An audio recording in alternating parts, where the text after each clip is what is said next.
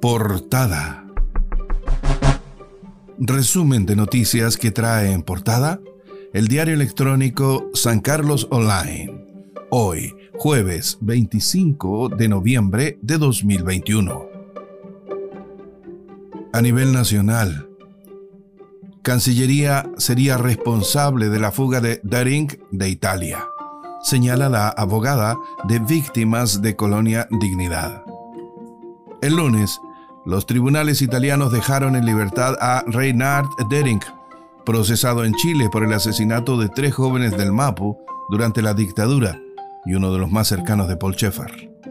El juez indicó que no había recibido la solicitud de extradición que hizo Chile, que se decidió el 12 de noviembre. En medio de este confuso proceso, Dering fue liberado y volvió a Alemania, país que no extradita a sus ciudadanos. Ahora revisamos noticias del ámbito local.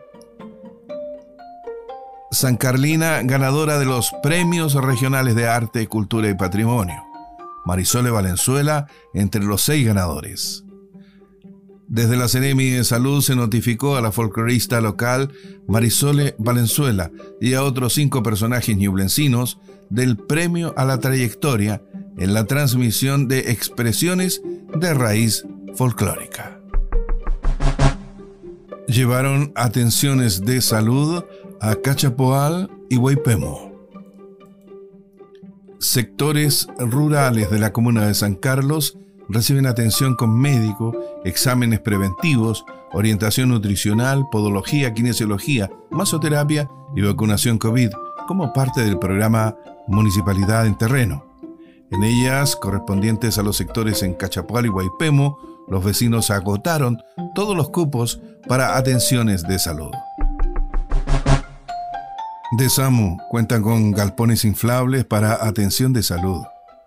Vacunación y test PCR se realizaron durante la reciente jornada electoral. Cuatro galpones inflables adquiridos gracias a un convenio con el Servicio de Salud Ñuble por 420 millones de pesos permiten realizar operativos de salud en distintos lugares de la comuna. Reciclarán mascarillas desechables recogidas en Copquecura gracias a convenio con la Unidad de Desarrollo Tecnológico de la Universidad de Concepción. Este miércoles una delegación de Copquecura visitó la Unidad de Desarrollo Tecnológico de la Universidad de Concepción para llevar a cabo la firma del convenio de reciclaje de mascarillas por parte de esa unidad, las que serán recolectadas por personal municipal y trasladadas a Coronel, sede de la Unidad de Desarrollo Tecnológico. Autoridad Sanitaria detecta funcionamiento irregular de restaurante y hospedaje.